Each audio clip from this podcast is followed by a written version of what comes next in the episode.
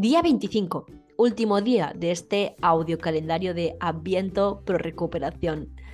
Haz balance. Es lo que te invito a hacer hoy. ¿Qué podrías haber hecho más estas fiestas para aumentar tu compromiso con la recuperación? ¿En qué momentos has flaqueado? ¿En qué comidas has hecho más tetris alimentario? ¿Cómo va tu lista de alimentos prohibidos? ¿Se ha reducido o está igual?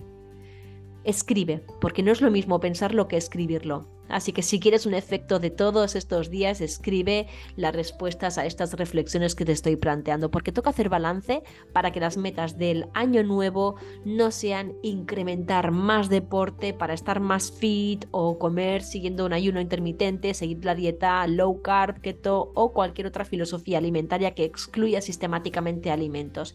Toca redirigir las metas hacia mejorar ese balance que acabes de escribir Así pues, las respuestas las tienes tú, tú tienes la clave para salir de autoengaños. Y si ves que sola, solo no puedes, es normal, hablamos de una enfermedad mental.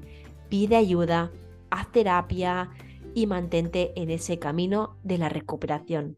Yo sin más, aquí me despido y te deseo una feliz Navidad.